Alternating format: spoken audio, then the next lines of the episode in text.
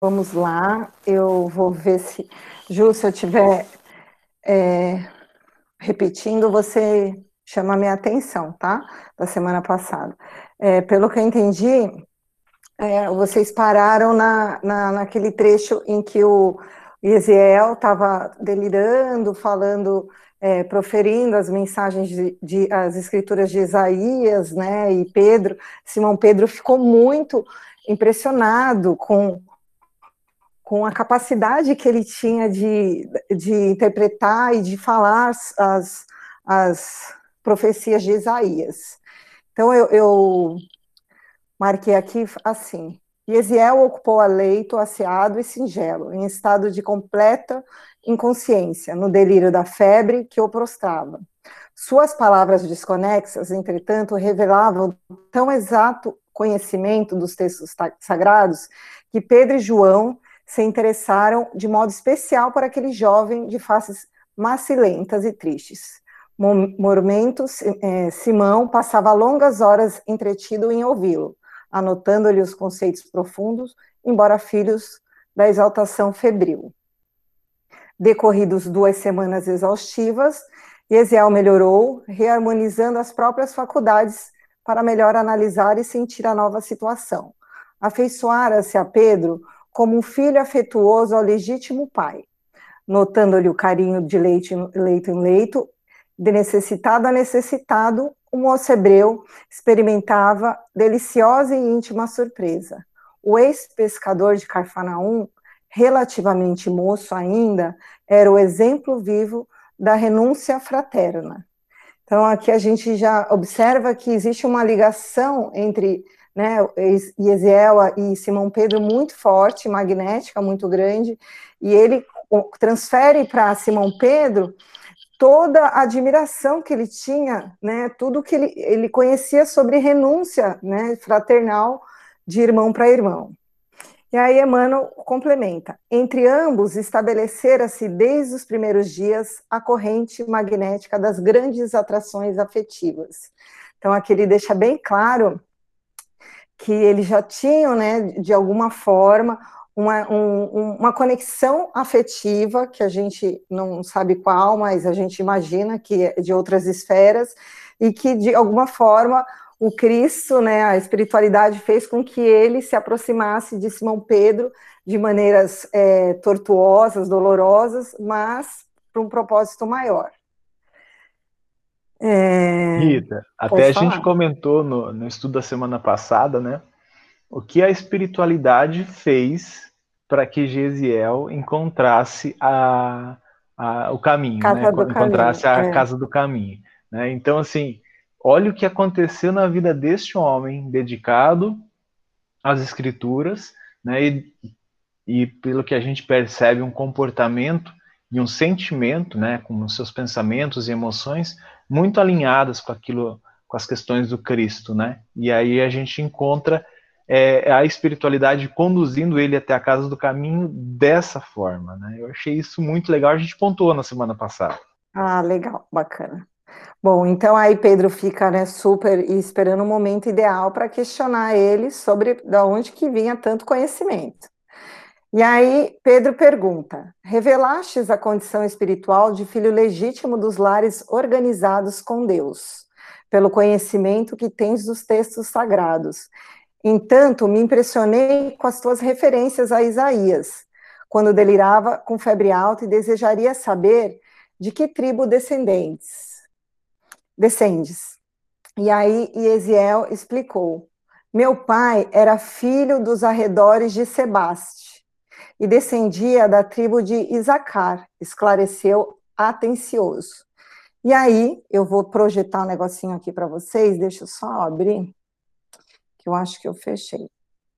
Só para a gente entender um pouquinho o que, que isso significa, significava, porque, assim, os judeus, naquela época, eles tinham é, era assim que eles é, se apresentavam, eles gostariam, eles sempre perguntavam de que tribo que, que eles descendiam, que, de, é, quem que era o parentesco, né? Qual que era é, ou a sinagoga que eles que eles frequentavam. Hoje é isso, né? Qual é a sinagoga que você frequenta?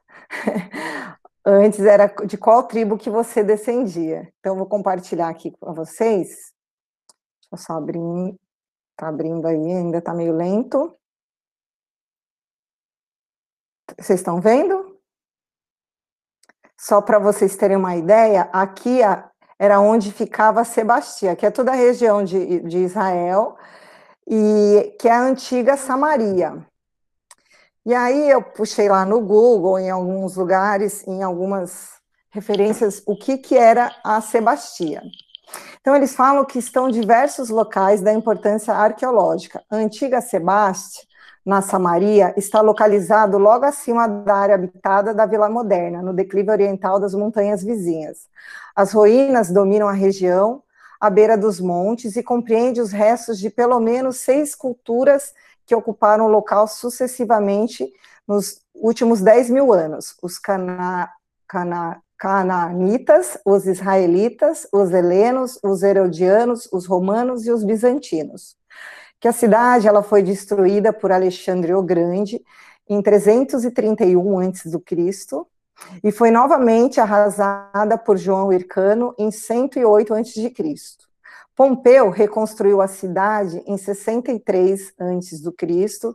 Em 27 a.C., Augusto a deu para Herodes, que todos nós né, conhecemos como o Grande. E o novo dono expandiu e renovou a cidade, rebatizando-a de Sebaste, que significa Augusto em homenagem ao imperador romano. Herodes também fez com que os seus dois filhos, Alexandre e Aristóbulo, fossem levados para Sebaste e estrangulados. Bem gente fina, Herodes, né?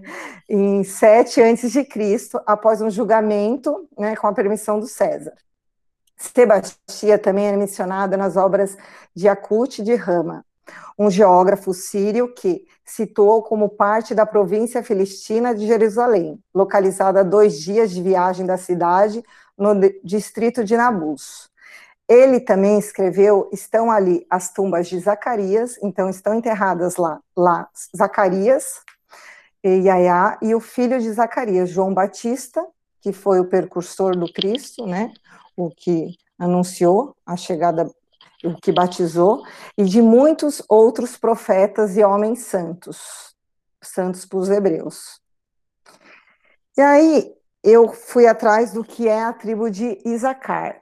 Os, os israelitas, é, depois que eles fugiram lá na época do Egito, que eles saíram do Egito, enquanto José ainda estava regendo o Egito, eles, eles são relacionados por quatro filhos de Isacar. Estes filhos fundaram quatro principais famílias da tribo, isso está na, na Gênesis.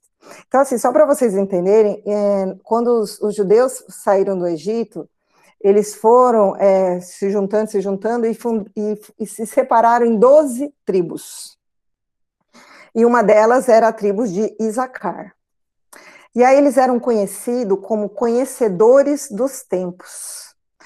E aí eles falam dos filhos de Zacar, duzentos dos seus chefes, entendidos da ciência dos tempos, porque saberem o que Israel devia fazer. Prestem atenção aqui nos escritos que estão vindo do Velho Testamento, depois eu vou explicar, né, na minha interpretação, o que, que eles queriam dizer. Quando Davi, do rei Davi, tornou-se rei de Israel após a morte de Saul, cada tribo, então cada uma das doze tribos, enviou-lhes um guerreiro, para ajudar Davi a consolidar seu reinado em Israel. Isso está em Crônicas 12. Faz um, e, e, ele diz que ele faz uma lista de guerreiros e algumas vezes mencionando sua valentia, mas quando chega para falar da tribo de Isacar, a referência aos homens enviados dessa tribo é bastante diferente.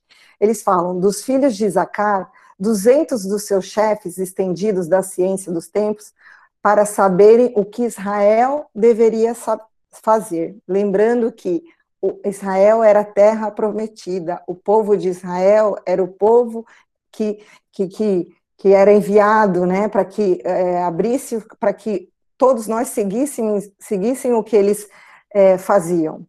Davi precisava daquele tipo de homem durante aquele momento crucial da mudança da história de Israel. Os homens da tribo de Isacar, com seu discernimento, garantiram garantiriam que Davi não falharia na tarefa de integrar o reino de Israel sobre o seu reinado. E, através da história, Deus nunca deixou seu povo sem homens e mulheres, entendidos da ciência do tempos, para orientá-lo. Apenas para citar alguns exemplos, pensemos em Moisés, sobre a qual Lucas é, diz que era instruído em tempo de a ciência dos egípcios e era poderoso em suas palavras e obras.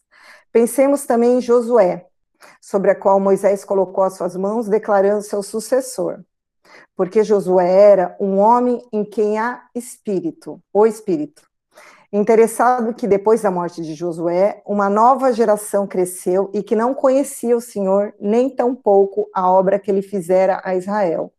E porque não conheciam o Senhor, nenhum deles era como os homens da tribo de Isacar, que conheciam os tempos e sabiam que Israel deveria fazer.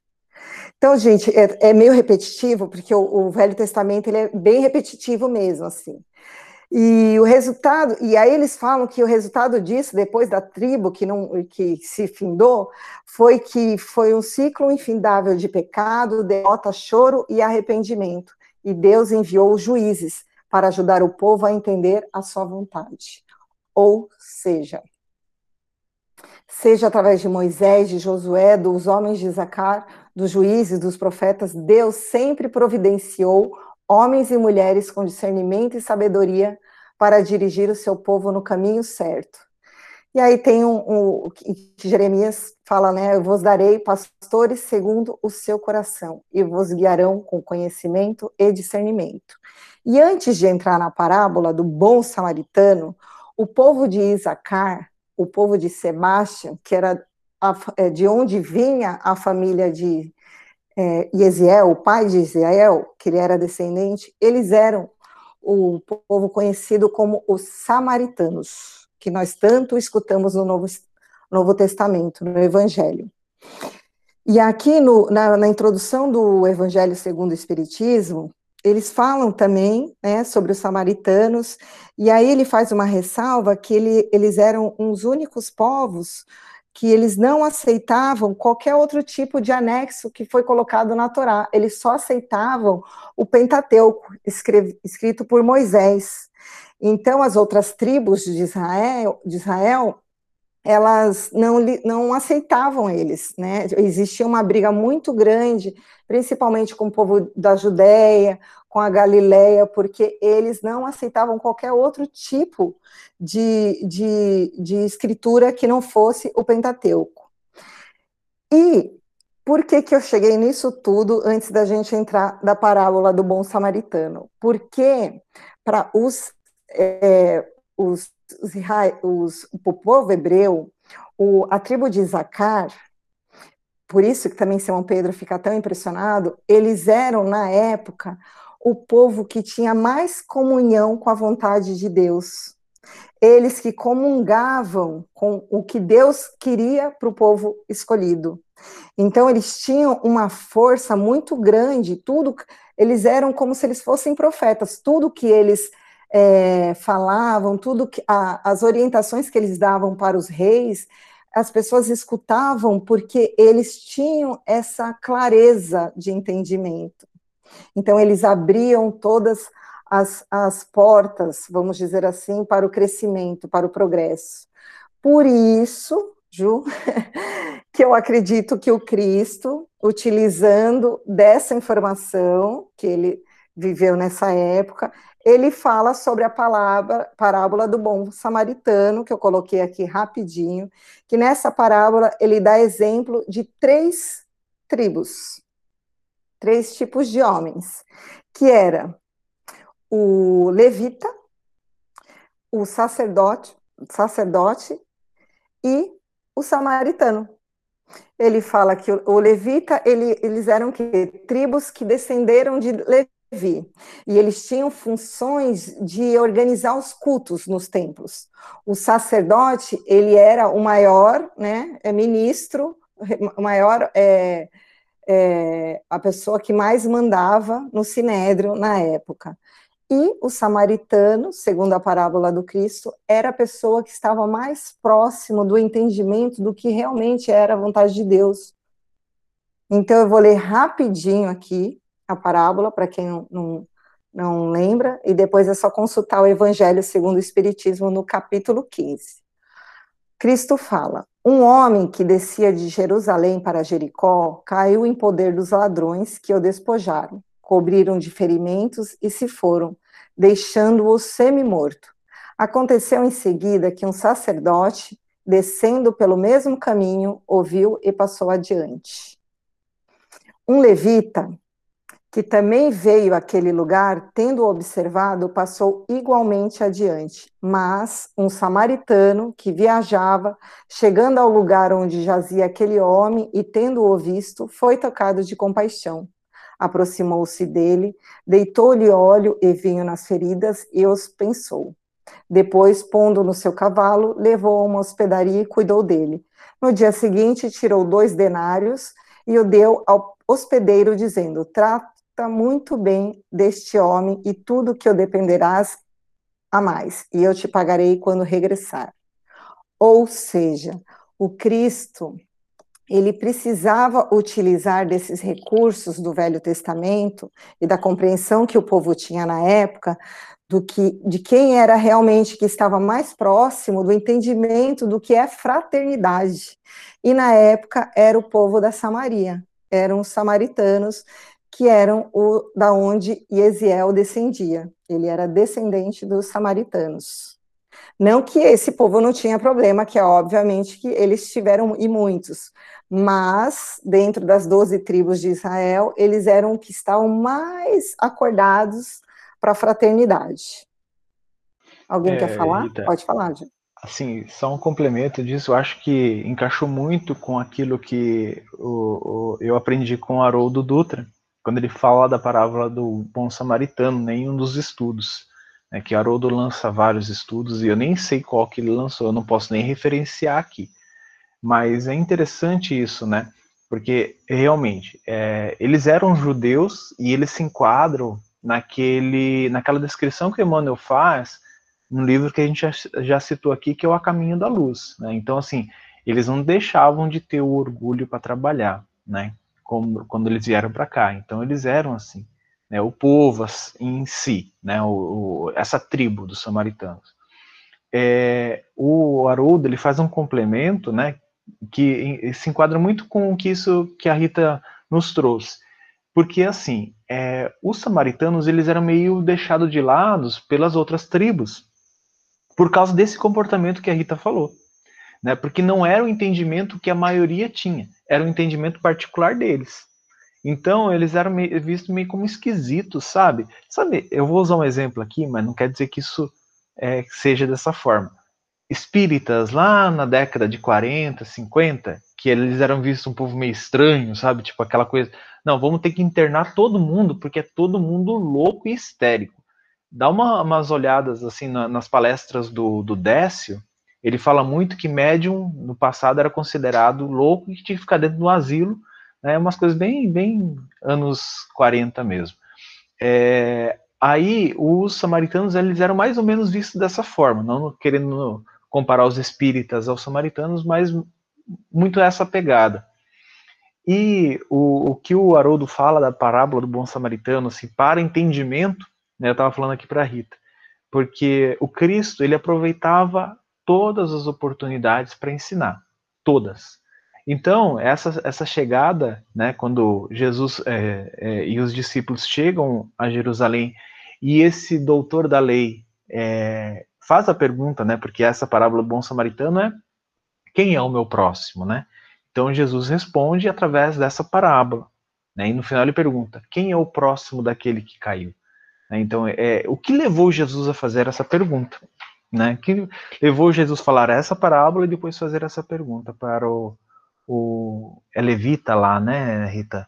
Que é o que faz essa pergunta, é um levita. Sim. É, o que acontece antes que provocou? Eu vou só resumir um pouco, porque é uma história longa, e o Haroldo faz a palestra de duas horas falando dessa parábola e desse, desse, desse, desse acontecimento. Eles estavam indo para Jerusalém e eles tinham dois caminhos a seguir, o mais fácil e o mais difícil. Né? É óbvio que eles iam tentar o mais fácil. Então, foram dois apóstolos é, tentar preparar o caminho né, da chegada deles.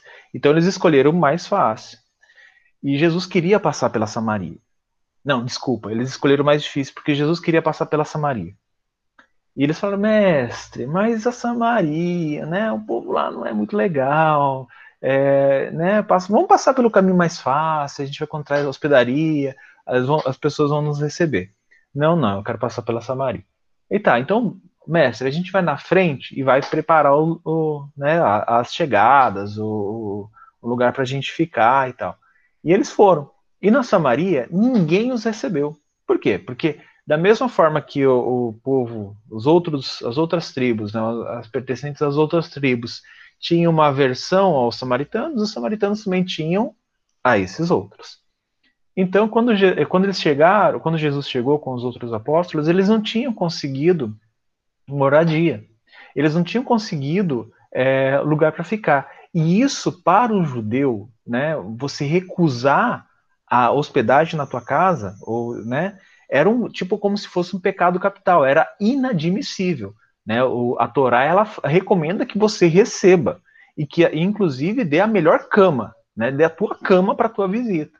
É uma coisa assim, a, a, a, o receber alguém né, naquela época era uma coisa de muita importância. E os apóstolos que foram na frente, eu não lembro quem que eram. Eu estou tentando encontrar aqui no Evangelho e não estou conseguindo. Mas é irrelevante para agora. É, aí eles ficaram muito chateados. E aí, inclusive, quando eles estavam deixando a Samaria, é, um desses apóstolos, que eu acredito que era Simão Pedro, mas eu posso estar enganado, ele falou assim: Mestre, quer que eu rogue ao Pai para que desça fogo do céu e queime todos os samaritanos? Aí Jesus falou assim: Não, Pedro, não é assim que se faz. Né? E, dá, e Evangelho, né? Conversa com Pedro. Só que chegando lá em Jerusalém, cansado, com fome, né, sem dormir direito, né, meu, é uma viagem pelo deserto, lembrando que aquela região é desértica, então tudo é, é, é muito mais difícil. Esse levita vai e tenta Jesus, né, usando essa de malícia e tal, e Jesus responde mas ele usa a parábola do bom samaritano. Por quê? Eles tinham acabado de passar pela Samaria e Pedro tinha falado que queria que queimasse a todos eles. E Jesus usa o exemplo do bom. Então, você percebe o quanto o mestre ele usou de uma, de uma forma muito peculiar para ensinar, tanto ao apóstolo que estava junto com ele, ao levita, e deixar esse ensinamento para nós. Né? A gente reúne essas peças do quebra-cabeça eu achei isso fantástico, isso que a Rita colocou aqui, que está no, no, no Paulo Estevam, é muito legal da gente juntar, assim. É, e Pedro, eu acho que foi Pedro e Tiago, é, se não me engano. E aí Pedro é a gente, né? A gente quer resolver as coisas com imediatismo, né, de sempre. Mas voltando para o livro, e aí Pedro ele fica super, é, assim, é, impressionado, pergunta se eles eram altamente dedicados aos estudos de Isaías. E aí, Ezequiel fala que ele estudava todo o Testamento, o Velho Testamento, mas que ele tinha uma preferência particular pelas obras de Isaías por conta das promessas né, da, divinas da, que anunciava o Messias né, Redentor. E aí vem aquele momento a Juliana quer levantar, pode falar. Essa eu acho uma parte muito legal né, do, do texto, né? Que quando Pedro pergunta se o pai dele, né, que, que quem educava, né, o patriarca normalmente, é, que é o, o entendido e quer colocar os filhos no, no caminho do, do ensinamento é, hebreu, né, o mosaico da cultura deles, e ele fala: ah, meu pai estudava todos os livros sem, sem pretensão, sem um favorito, vamos dizer assim. Todos eram é, igualmente adorados para ele. Mas para Gesiel, não, Isaías. E aí eu, eu, tive que ver o porquê de Isaías. Não sei se você vai falar, Rita, mas eu peguei porque Não, de Isaías. Né? Eu achei muito legal porque é, você falou, né? Ah, é um livro profético. E aí eu comecei a entender. Né? Eu, busquei, fiz uma pequena pesquisa, né? Ele é um livro profético do Antigo Testamento. E ele é uma peça central da literatura da, da, do Antigo Testamento na Bíblia. Sua importância é refletida também no Novo Testamento. Então, há muitas referências do próprio Cristo e dos apóstolos aos textos de Isaías né, considera considerando que há mais de 400 referências diretas ao livro no Novo Testamento, tá? feita pelos apóstolos e também pelo, pelo próprio Jesus. Né? É, aí ele fala né, forte caráter, forte caráter e ênfase messiânicos percebidos em toda a extensão do documento, né, isso quer dizer, da, do livro de Isaías, muito provavelmente colaboraram para conceder ao livro tamanha proporção referencial entre os autores do Novo Testamento por causa, por causa disso também. Isaías recebeu o epípeto de, de o quinto evangelista, né, por causa dessa, desse caráter de anunciar o Cristo, né? O Cristo não, o Messias, né? Em seus dias, Isaías viveu e narrou a tensão política e militar do território de Israel é, com eventos decorrentes principalmente de um panorama marcado por intensas com, é, e contínuas atividades bélicas expansionistas que estavam sendo realizadas pela monarquia egípcia ao sul e pelos caldeus ao leste. Então, assim, é, eu acho que chamava muita atenção de, de Gesiel essa questão dele estar tá anunciando sempre, sempre se referindo à vinda do Messias. Isso deve ter chamado muita atenção dele, e na minha interpretação, naquelas minhas viagens, né, é porque Gesiel já tinha é, recebido algumas instruções, falado, olha, o Cristo, ou o ouvido do próprio Cristo, olha, eu vou, né, vocês podem indo é, reencarnando, podem ir trabalhando com vocês, que eu vou, assim que, que eu puder, eu vou é, estar entre vocês lá na Terra, que foi uma promessa que o Cristo fez àqueles que estavam chegando é, de outro orbe. Eu achei isso muito legal. Sim, é interessante, assim, o Velho Testamento, eles têm muitos profetas, né, além de Isaías, Daniel, Jeremias, todos eles anunciaram a vinda do Messias, porém, o Isaías foi que o que deu mais ênfase e, e, e ficou trabalhando, né, e que veio depois de Jeremias e depois de Daniel, foi, na verdade, acho que o, o último profeta que veio antes da vinda do Cristo, e, e que se, inclusive a, a, o povo hebreu ficava esperando a vinda dele, porque a promessa, ele, ele, fez uma promessa que ele viria novamente, e eles ficaram esperando ele vindo, vir como Isaías novamente, mas ele veio como João Batista, né, então, é, por isso a importância, eu acredito que por isso que, que Ezequiel ficou tão ligado, né, às obras de Isaías as escrituras, as profecias dele. E aí vem aquele momento que a gente tanto espera, que Simão Pedro informa que o Messias já tinha vindo, né, já tinha passado pela terra, e, e nossa, e Ezequiel entra em êxtase, né, que, como assim, cadê ele, eu quero conhecer ele, e aí Simão Pedro é, compartilha da informação que ele havia sido crucificado, de todo, né, o, que, o momento que, que havia com é, o, tudo que havia acontecido com Cristo. E aí eu separei uma parte do texto que eu achei e aí ele, se não me engano, acho que eu não coloquei aqui, mas ele menciona um, uma profecia de Isaías também falando sobre o filho do, do homem que seria sacrificado como cordeiro de, né, o cordeiro de Deus. E, e aí eu separei uma parte do texto que eu achei bem bonito, que ele, Emmanuel fala assim: em traços de forte colorido, lembrou os dias que, em que hospedava no seu é, tugúrio à margem de Genezaré. As excursões pelas aldeias vizinhas, as viagens bar, de barca de Carfanaum aos sítios marginais do lago.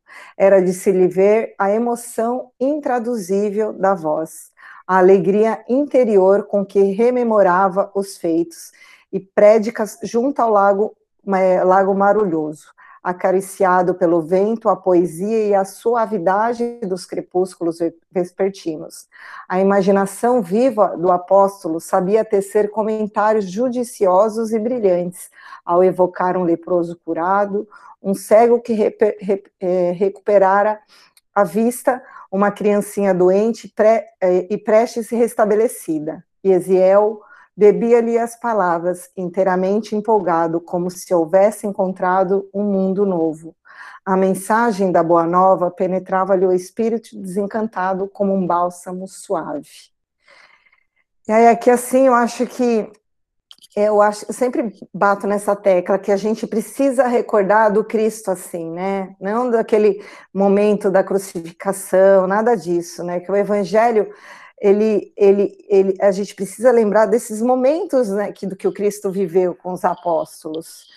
E às vezes, eu, outro dia, escutando uma, um podcast do Haroldo, que ele estava falando sobre os, o Evangelho, e aí eu fiquei muito reflexiva sobre o que ele estava falando, e aí eu, lembrando dessa passagem de Simão Pedro falando com Yesiel, eu falei, gente, eu imagino que deve ter sido isso, né, que eles sentiram. É, o, Haroldo falava assim, que nós precisamos, que às vezes quando a gente está no começo, quando a gente conhece o Evangelho, a Bíblia, a gente acha que as páginas que estão escritas na Bíblia, elas são o Evangelho, né? Elas que a gente acha que a gente pode comprar o Evangelho na, na livraria. E isso é, um, é, é uma inocência nossa, né? É um equívoco, né? Que ele, que a gente Precisa lembrar que o Evangelho, que a Bíblia que nós temos aqui em casa, elas são nada mais, nada mesmo, menos do que biografia escritas por homens como Simão Pedro, que compartilharam dessa vivência com Cristo durante a passagem dele na Terra. Mas que a boa nova, essa boa nova aí que, que Simão apresentava para Yesiel, ele é o quê? É o exemplo do Cristo, é o Cristo. Boa nova é boa notícia. Qual que foi a boa notícia que Deus nos deu? A vinda do Cristo para a Terra, para que a gente pudesse entender que é possível sim viver num planeta de expiações e provas, num planeta de carne e mesmo assim ser resignado e viver com amor que o Cristo, ele não só pregou, né? Ele viveu. Então, o evangelho é o Cristo, é o exemplo do Cristo. Então, a gente precisa, isso precisa ficar muito claro para a gente, né? Quando a gente fala que a gente precisa é, introjetar o evangelho no nosso coração, é o quê? Não que a gente precisa decorar as palavras, que nós precisamos viver como Cristo nos pede. É isso que, que eu fiquei pensando por um tempo. E aí Pedro informa, né, todo o momento de martírio e tudo que ocorreu com Cristo. E aí a hora que Ezequiel profere a profecia de Isaías 53. E Pedro, admirado, vai buscar, né, com Levi, ou Mateus, para quem não sabe, as anotações, né, o, que, que, era, que hoje nós sabemos que são, é parte do Evangelho, para que Eziel pudesse ler, né? E aí ele fala que ele devorou as escrituras do Evangelho, do Novo Testamento, assim, né, muito rápido. E aí eu tirei algumas partes do, do texto que Emmanuel fala, que Eziel exclama: Encontrei o tesouro da vida. Preciso examiná-lo com mais vagar. Quero saturar-me-se dessa luz, pois aqui presinto a chave dos enigmas humanos. Gente, olha lá, hein? E Eziel já, já, nós temos a chave dos enigmas humanos em nossas mãos, né? E não conseguimos desvendar até hoje, porque a gente não consegue tirar o espírito da letra, como o Eziel fez, né? É, hoje eu estava até falando, já vou te dar a palavra, Ju, falando para o Ju que eu sonhei que nós estávamos com alguém, que eu não me lembro quem, estudando o começo, a gênese do, do A Caminho da Luz, e alguém explicava para nós dois como é que a gente tinha que ler o livro. que a gente não estava sabendo ler as entrelinhas. Eu falei, pena que a gente não lembra, que eu não me lembro que era, qual que era a explicação. Mas, olha, eu falei, a gente está indo estudar durante o sono físico, porque até para gente que estuda bastante, é difícil entender, né? O que o Cristo quer da gente. Pode falar, Ju. É uma pena que você ou eu não trouxe as anotações de lá, né? A gente sempre. Eu, eu, por exemplo, anoto tudo. Eu provavelmente anotei, mas não consegui trazer. Da próxima eu vou ver com o meu mentor como é que a gente providencia isso através de uma psicografia, sei lá. Bom, enfim, gente, é, essa questão, essa parte que o Gesiel fala, né, que encontrei o tesouro, eu também achei incrível, achei bárbaro. Porque, é, veja bem, a gente é, tenta facilitar a nossa vida, né, com é, estudos de autoconhecimento, grupos é, falando sobre autoconhecimento, olhar para dentro de nós. E o Gesiel, ele já bateu o olho e falou assim: olha, aqui eu encontro né, a chave dos enigmas humanos. Isso quer dizer, o, a, a, aquilo que eu preciso para me compreender. Né? Porque quando a gente começa nos autoconhecimentos, né, o Ivens pode falar bastante sobre isso, a Carmen também. É, quando a gente começa no autoconhecimento, é esse nosso objetivo. Não, eu quero olhar para dentro. E você compreende isso? Você fala, eu quero olhar para dentro de mim e tentar descobrir aquelas coisinhas mais nebulosas, que parece que tem um nevoeiro ao redor e eu não sei muito bem o que é. Então, o autoconhecimento te faz isso. E o evangelho, ele tende a fazer isso. É claro que nós precisamos né, de 400, 457 livros que o, que o, o Chico psicografou, né? nós temos essa, essa, essa, essa ajudinha, né, do, do nosso querido Chico, que ele trouxe esses livros explicando para a gente. E aí a gente tem as obras de Kardec, não só os cinco livros, 24 que ele lançou, 24 livros. Então, explicando e, e a espiritualidade tentando desenhar para a gente algo que já está aqui como presente à humanidade, que é o Evangelho de Jesus há mais de dois mil anos. Né? E eu acho isso muito interessante. E é claro, uma outra anotaçãozinha que eu fiz aqui sobre esse mesmo texto, eu falei assim, gente, eu acho que Gesiel não é a primeira vez que ele bate o olho nesse evangelho, não. Eu não acho que seja, não. Eu acho que isso já vem de outras esferas, sabe? Outros, outros tempos. Concordo com você, até porque agora a gente vai, eu vou entrar numa parte aí que é uma parte que também me toca bastante. Eu já comentei com o Juliano sobre isso e aí eu relendo, eu fiquei aqui em casa chorando também. E às vezes fico assim, nossa, eu acho que eu tenho problema, não é possível. É, é, ele fala assim, quase em lágrimas, Emmanuel, né? Leu o Sermão da Montanha. É, eu falo, eu grifei isso porque eu, desde que me conheço por gente, quando eu comecei a tentar estudar o Evangelho, eu sempre tive uma coisa com o Sermão da Montanha. Tanto que eu até esse ano quis fazer é, palestra sobre é, as bem-aventuranças, que faz parte do Sermão da Montanha, sobre é, Sal da Terra e Luz do Mundo, que também faz parte sobre, do sermão. E eu sempre, quando eu começava a escutar, né, ou ler o Sermão do Monte, e até hoje, eu choro copiosamente. E, e eu, ele, eu lendo isso de Yesiel e o Juliano falando, né, é, que, que ele não já deve ter tido acesso a esses ensinamentos, eu acredito que eu também, não, é obviamente, não a, na, na condição evolutiva de Yesiel, mas eu acredito que eu estava, de alguma forma, escutando esse sermão da montanha, e toda vez que eu escuto ou que eu leio, é, eu sinto uma coisa no meu coração muito grande, muito forte. É como se eu tivesse uma lembrança do Cristo de um momento muito forte. Então eu recomendo para todos leiam o sermão várias vezes, tentam, é, tentem, é, eu, eu, eu sempre, quando eu li o sermão, eu ficava assim, gente, o que, que ele quer dizer com isso? Meu Deus, eu sempre tentei interpretar o sermão, então como vocês podem observar, dois mil anos depois, ainda estou tentando interpretar o Sermão do Monte, mas vamos continuar. Secundando pelas comovedoras lembranças de Pedro, e em seguida ambos passaram a comparar os ensinamentos do Cristo com as profecias que o anunciavam. O jovem hebreu estava comovidíssimo e queria conhecer os mínimos episódios da vida do mestre.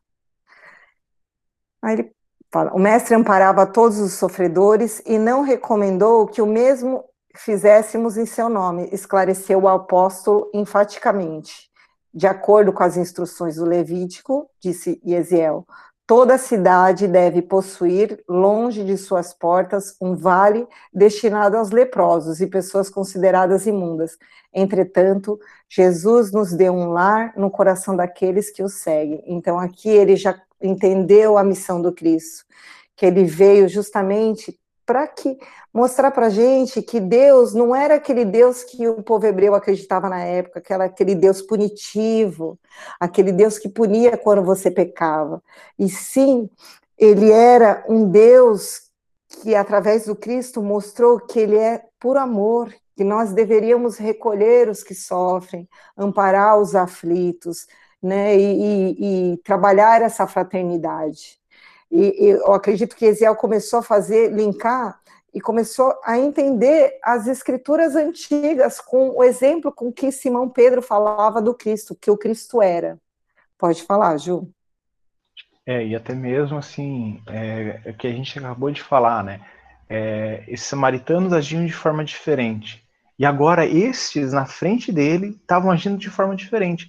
Porque se a própria lei né, deles estava recomendando, olha, precisa ter isso é lei, está nas escrituras, então assim, você deixar um leproso lá é parte da lei, é parte da cultura, fazer o quê? Né? Vida que segue. E, e essas pessoas do, da Casa do Caminho já estavam de uma de posse de uma coisa diferente, de algo bem maior, né? E, e Gesiel conseguia compreender isso porque era um anseio do coração dele. Né? Então ele olhava e falava, gente, mas isso aqui é a, a aplicação do amor aplicação da fraternidade. E não só a leitura, a, a, a, contemplação a Deus que nós precisamos ter, mas é a aplicação dessa contemplação no dia a dia, no, no, no trajar, no, no, tratar de todas as pessoas. E se, se você me permite, antes disso, tem uma coisa que me chamou muita atenção, é quando é, Emmanuel fala assim, né, o generoso amigo de Jesus, se referindo a, a Simão Pedro, tão incompreendido em Jerusalém, experimentara uma alegria orgulhosa por haver encontrado um jovem que se entusiasmava com os exemplos e ensinamentos do mestre incomparável. Eu fiquei me colocando no lugar do Simão Pedro. É óbvio que a gente não consegue, mas eu fiquei pensando assim, gente, Simão é aquele que negou Jesus, né? Simão é aquele que é, começou, né, quando Jesus voltou, então eu imagino o peso na consciência, mesmo o mestre conversando com ele, eu imagino tudo aquilo e que ele começa a compreender, né, o, a, a extensão do, do Cristo, né, da, da abrangência do Cristo na humanidade. E, e é claro, esse amor que ele tinha pelo mestre imagino ele conversando com algumas pessoas, muitas vezes renegado, muitas vezes sendo, e lembrando que o, os grupos que seguiam a Jesus após a crucificação eram tratados como delinquentes, como marginais. Imagina, é, Simão Pedro ele tinha negado a Jesus, mas depois teve a convicção disso, né? Essa rocha que é Simão Pedro, né? Na, nos exemplos. Então, e ele ele continuou sendo tratado dessa forma, como um desprezado, como aquele, ah, esse é um, um maltrapilho, né? É e tanto que a gente vai ver no próximo capítulo como eram, é, como os judeus ou aqueles que faziam parte do sinédrio é, tratavam, né, é, pensavam daquelas pessoas que seguiam o caminho ou seguiam o Jesus, né? Pode falar, Gilmar, Gilmária.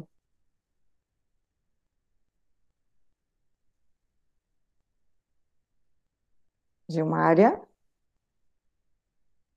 Tem que ativar o seu microfone. E... Ah, tá. É, quando você fala em Simão Pedro e Simão, são a mesma pessoa ou são duas? São a mesma, a mesma. A mesma? Simão, ah, é. Que ele estava falando aí agora, eu fui ver aqui em cima tem Simão Pedro, aqui embaixo tem só Simão, aí fica em dúvida. Simão mesma, Pedro, né? Simão e, e, Pedro é a mesma coisa.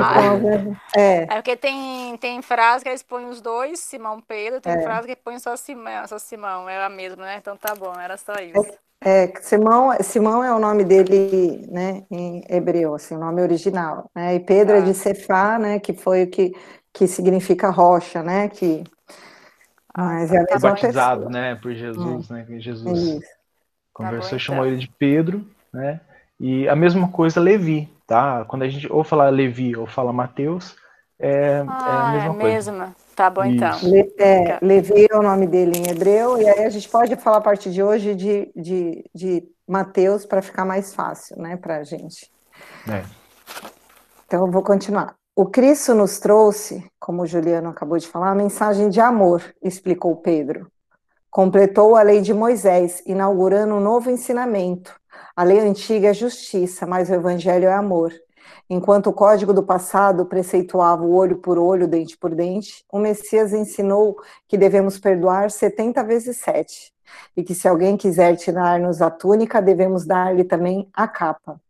É, isso também eu achei é, engraçado, assim, engraçado não, mas eu fiquei pensando, é, antes da, da vinda do, de Jesus, é, nós não tínhamos um exemplo de conduta moral na Terra, né? não havia nenhum exemplo de, de conduta de moralidade, é, daquele espírito que você olha e fala assim, não, eu quero seguir essa pessoa.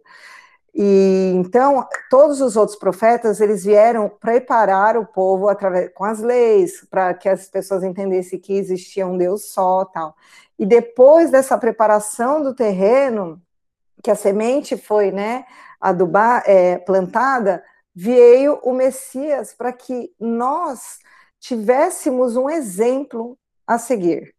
É, tanto foi, e foi tão grandiosa, né, a vinda dele que né? Tanto que a, o tempo ele é dividido em antes de Cristo e depois de Cristo, porque só para a gente ter uma noção, né, da grandeza da vinda dele para nossa para a Terra. Ju, você quer falar? Pode falar. É, eu acho interessante essa parte, né? É, porque essa essa parte que a gente leu agora, ela faz referência ao livro de Levítico, né? E isso é interessante. Aí, é claro, o Juliano foi lá, o que, que é o livro de Levítico? O que, que contém o livro de Levítico, né? É, o livro de Levítico, ele é muito interessante, eu não tinha visto ele dessa, com esse foco, né? Eu já li é, é, na minha, na minha religião é, de berço, né, vamos dizer assim, né, que minha família é católica, então eu, a gente lia as passagens de Levítico, mas a gente não entendia. E às vezes a gente vê algumas figurinhas na internet se referindo ao livro de Levítico, mas a gente não entende, assim, particularmente eu não entendia é, o que é o livro de Levítico. E só uma descrição rápida, né? É, as instruções no Levítico enfatizam práticas rituais, legais e morais ao invés de crenças. É, mesmo assim, elas refletem a visão do mundo da história da criação de Gênesis, quando Deus revela o desejo de viver entre os homens. O livro ensina a realização fiel dos rituais no santuário, tem o poder de tornar isto possível se o povo se mantiver longe do pecado das impurezas sempre que possível. Os rituais, especialmente os relativos ao pecado e as oferendas decorrentes, são formas de se obter o perdão, a purificação das impurezas, que para Deus é, constitui um, um, verdadeiro tabernáculo, alguma coisa assim. Então, é, quando a Rita fez aquela referência né, do, do, do, do, do sacerdote e do levita, é porque eles seguiam essa, esses rituais culturais, morais, é ao, à risca, é o que está lá no Levítico. Então, isso aqui que o, o Simão Pedro e o Gesiel acabaram de mencionar e conversar, eram as práticas que tinham que ser seguidas como forma de ritual, lei e conduta moral de todos os, os hebreus daquela época, não importando a tribo, tá? Então isso aqui é bem, bem importante. Cada tribo tinha seus sacerdotes e as suas interpretações, mas a lei era uma só, a Torá era uma só para eles, né? Exatamente. Lembrando que o Levítico faz parte do Pentateuco, escrito por, teoricamente por Moisés, mas a história fala que não foi Moisés que escreveu tudo, mas tudo bem. É, o, uh, quando é. a gente procura a referência, Rito, ele fala que era o Levítico foi escrito por Moisés recebendo orientação de Deus para que ele for uhum. para que das práticas rituais então ele ia subir no monte conversava com Deus vinha e dava as orientações né que ele escrevia ele dava as orientações para seguir aqueles rituais então é, esse essas orientações elas formam um livro é, conhecido por nós como Levítico né sim e aí voltando ao texto Eziel sensibilizou-se é, e chorou. Aquele Cristo amoroso e bom, suspenso na cruz da engônima humana, era a personificação de todos os heroísmos do mundo. Como se aliviava ao analisá-lo, sentia-se bem por não haver reagido contra o despotismo de que fora vítima. Isto era o Filho de Deus e não desdenhara do sofrimento. Seu cálice transbordara e Pedro lhe fazia sentir que, nos instantes mais acerbos, aquele mestre desconhecido e humilde no mundo sabia transmitir a lição da coragem, da renúncia e da vida. Como exemplo do seu amor, ali estava aquele homem simples que ele chamava de irmão, que o acolhia como pai dedicado. O rapaz lembrou seus últimos dias em Corinto e chorou longamente, foi aí que, abrindo o coração, tomou as mãos de Pedro e contou toda a sua tragédia, sem nada omitir e rogando-lhe conselho. Revelaste-me a luz do mundo, perdoai, pois se vos revelo meus sofrimentos, que devem ser justos, tendes no coração as claridades da palavra do Salvador, e a vez de inspirar minha pobre vida. Então ele percebeu que Pedro já tinha no coração todas as claridades, né, que o Cristo havia trazido para a gente na Terra. E aí ele fala: e achais que vos podereis servir de alguma coisa? É, não, aí ele conta toda a coisa para Pedro, né, toda a história dele, de amargura da vida dele para Pedro, e aí ele faz essa pergunta: e achais que vos poderia servir de alguma coisa? Eu, que era cativo dos homens, desejaria escravizar-me ao Senhor, que soube viver e morrer por todos nós. Gente, se Eziel era cativo dos homens, meu Deus, a gente está perdido. Aí Pedro fala: Será fi meu filho doravante? exclamou Simão Pedro num transporte de júbilo. E aí, e já que preciso reformar, reformar-me em Cristo, como me chamarei? Então ele ainda sentia que ele tinha necessidade de reforma íntima, gente. E Eziel, com os olhos fulgurantes de alegria, né? O, a, e o apóstolo refletiu por algum tempo e falou: Para que não te esqueças da Caia, que era a região, né, onde ele veio, onde o Senhor se designou de te buscar-te para o seu ministério divino, eu te batizarei no credo novo com o nome grego de Estevam. Gente, Estevam, tá? Para a gente não se perder na história. E olha que, que, que percepção maravilhosa de Simão Pedro, né? Ele percebe que o Cristo, né, deu, como a gente falou no começo, aquele jeitinho de buscar Estevam, agora já posso falar Estevam, que eu Estevão lá em Corinto para um ministério divino, ou seja, para um apostolado. Já, Simão já percebeu que Estevão, que Eziel, ele tinha uma missão junto a ele e junto aos novos cristãos, né? Junto à igreja, à casa do caminho. Pode falar, Ju. É, essa questão de né, o, onde o Cristo é, o Senhor te, se designou de buscar-te para o seu ministério divino. Eu achei isso fantástico, assim, né? É claro que a gente vai ver outra, outra forma de buscar também daqui a pouco, né? Deste livro. É, mas eu queria comentar um pouco antes, quando Pedro fala assim, né? Em contato com a história de tantos castelos desmoronados, no jogo das vaidades mundanas, agora reconheço que as almas necessitam do Cristo acima de tudo. Eu, eu destaquei muito esse as almas necessitam do Cristo acima de tudo, porque eu fiquei pensando assim, nossa, as almas, é, as pessoas aqui encarnadas, elas precisam seguir é, a Cristo, elas precisam é, ser cristã, ser, é, sei lá, evangélico, católico, espírita, enfim, ser cristão? Não. Mas é, uma coisa interessante é que Jesus é o caminho, a verdade e a vida. Então, se a gente seguir por ele, né, como a Rita falou, os exemplos dele, se espelhar nele como mestre, seguindo a boa nova, eu acredito que a nossa vivência vai ser mais agradável, a nossa maneira de evoluir vai ser muito mais tranquila, né? O fardo mais leve, como ele já deixou, né? O comigo o fardo é mais leve. Existe é, outra forma onde você pode conseguir isso também, mas o fardo é mais pesado. E isso é muito interessante. Não que as outras é, correntes hinduístas, é, muçulmanos, né, é, eles estejam é, fora do evangelho. Eles tiveram os profetas deles, eles receberam a mensagem do Cristo também, e como nós também deturpamos, às vezes, interpretamos ao nosso bel prazer.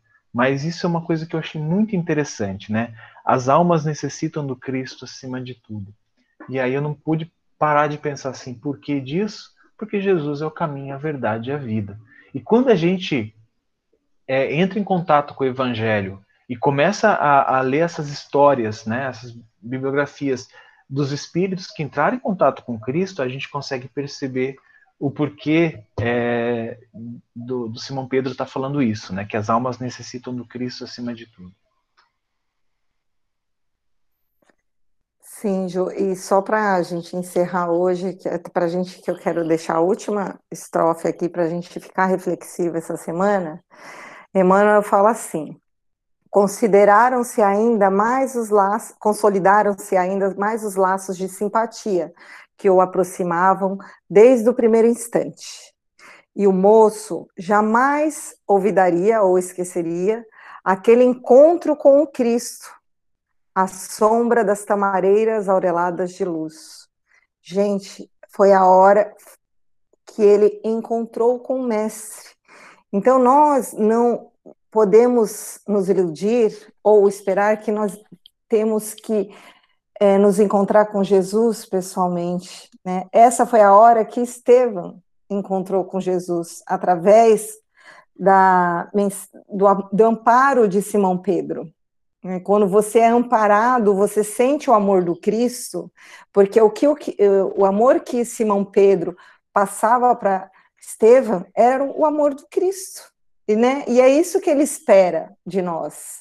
Né? Da, voltando é, para a parábola do bom samaritano, toda vez que você der de beber, der de comer para quem sofre, você vai estar me alimentando, você vai estar matando a minha sede.